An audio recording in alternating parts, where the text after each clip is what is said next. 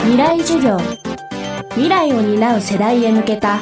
ラジオの中の公開講義。今週の講師は結果を出すマナースクールライビウムの須内恵美です。未来授業今週はちょっとの実践でアップグレードできる男の礼儀作法というテーマでお送りします。未来授業。この番組は暮らしをもっと楽しく快適に川口義賢がお送りします。素敵なおじさまを目指すためのマナー講座。見た目に挨拶トークといったコミュニケーションに続いて3日目はよりあなたの中身が見定められる食事の場です。人の好みは千差万別。それを上手に汲み取れるか否かで印象は大きく上がり下がりしかねない。ある意味勝負の場と言えるかもしれません。未来授業3時間目。テーマは食事であなたの器の大きさを見せよ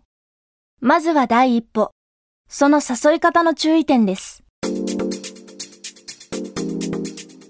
あの昭和の時代とか一昔前は「お今日飲みに行くぞ」っていう感じで誘ってもうデートであっても断るとかあのなんか用事があってももう絶対に上司の誘いをねあの行かなきゃならないっていうような雰囲気があったんですけれども今の若い方は本当に平気で断る方も結構多いです。だけどやっぱり断れないっていう方もいらっしゃいますので断りやすく誘ってあげるっていうことがやはり上司の器かなと思います。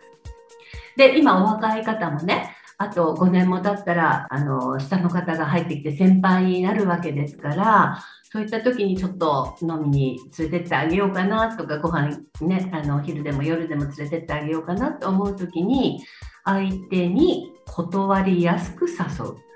えー、例えば「今日行くぞ」ではなくって「あなんか今度飲みに行こうかもしよかったら都合のいい日あったらそのうち教えてね」とか「別に今日じゃなくていいよ」ってイメージですね。あとかっこいいのが「飲みたくなったらいつでも言ってくれ」一向に誘われないかもしれませんけどね。声かからないかもしれませんけれども。そういったちょっとあのいつでもとかうん、今日はダメかなとかそういう態度で聞かれると相手も「ああそうなんですよ。今日はちょっと」っていうふうに言いやすいですよね。それが本当にあの器、うん、大人の男の器ですね。それから、えー、いざ食事に行くとなった時にまあお酒でもいいですけれどもどういった場所をセレクトしていいのかっていうのもあの悩むと思うんですけれども、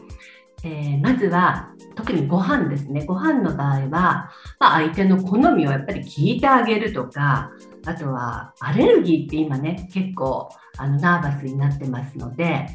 あの部下でちょっと断れない方っていうのはこうアレルギーであっても無理して食べてしまって大変なことになるってこともあり得るのでアレルギーとかあと苦手なものですよねやっぱり無理して食べてもらっても嬉しくないですから最初に聞いておくっていうのがこれはマナーです。でもしもそういうふうにラフなところではなくてちょっとかしこまったところにじゃあちょっといい飯を食わせてあげようかっていう感じで行く場合は必ずあの誘った相手にドレスコードがあったら伝えてあげる。えー、半ズボンサンダル履きはお断りとかジーンズお断りとかまあそういったところからいろんなランクがありますので誘ったお店のホームページなどをちゃんと確認するもしくはお電話でお店に確認をしてそれを前日まで、まあ、分かり次第ですねできれば。相手にお伝えしておくっていうのも最低限のマナーになります。それともう一つあのいいところに行ってあの一番こうリーズナブルなコースを頼むっていうのはちょっと男の格が下がってしまいます。ですからお店を無理するんではなくてお店をちょっと下げてその中で真ん中より上のコースを選んだ方が部下の方も嬉しいし気が楽ですしあじゃあお言葉に甘えてこちらって言えますのであのお店に無理をしないってことも大切なことですね。あと公共の場所なんですけれども私が気になるのはエレベーター。どうでしょう？レディーファースト。という言葉はご存知ですね。でエレベーターで女性が待っていたら後から来たおじさまがぐいっとあの先に入ってしまうっていうのも見たことも結構ありますし私自身もその経験がありますのであの方ちょっと恥ずかしいなって思いますね。でやはり海外の方とかお若い方でも本当にスマートな立ち振る舞いができる方は自分が先にエレベーターホールで待っていても女性が後から来たらあのドアが開いた時にこうあどうぞってこう目で合図したりとか一言おっしゃったりとかこう手でねあの導いてくださったりとかってあのできている方もいらっしゃいます。これ本当に2つに分かれますのであの恥ずかしいとかかっこ悪いとか日本男児だとかあのそんな時代ではないですのでもうグローバルな時代ですからレディーファーストぜひエレベーターの乗り降りですね。降りる時もやって差し上げてください。これ私からのお願いです。未来授業今週の講師は須内恵美さん。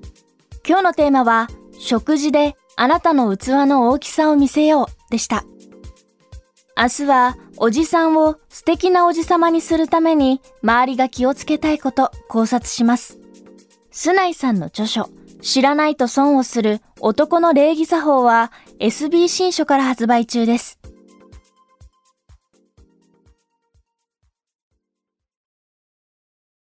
川口技研階段での転落大きな怪我につながるので怖いですよね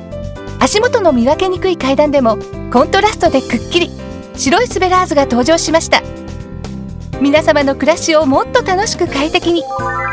川口技研のスベラーズです。未来授業。この番組は暮らしをもっと楽しく快適に川口技研がお送りしました。